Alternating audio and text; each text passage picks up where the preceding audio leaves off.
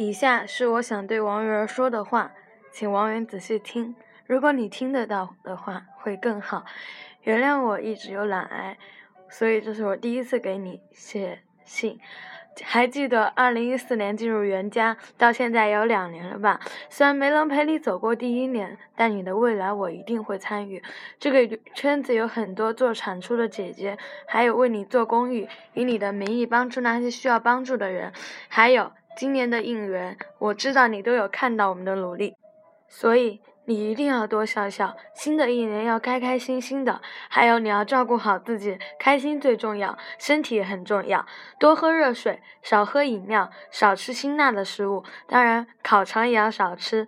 我知道，喜欢你从来不是单箭头，你是我们用心呵护的小爱豆，不希望你为我们受伤。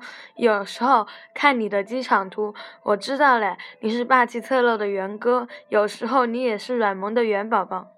口罩里，你很露出像最初那样天真无邪的笑容。你往往用一种坚毅的眼神来保护自己。圆圆，你不要做无聊的大人，希望你永远保持着那样纯真的笑容。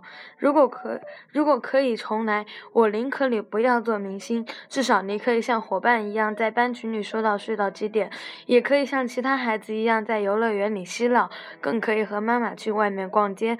你的不一般，你的幽默，你的认真，还有你犯错犯傻的模样，我都喜欢。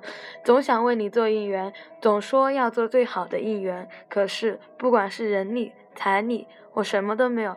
你说我是不是很傻？你是我的动力，我相信十五岁的元哥，你不会辜负我们，因为你说过你很爱你的家人，你很爱你的组合，还有你很爱我们。你不是也说过吗？未来的路还有很长，我们要一起加油。你为我们做了这么多，你总像天使一样。我想尽我的微薄之力。哪怕是千万分之一，和你一起牵手往前进，去创造一个又一个奇迹。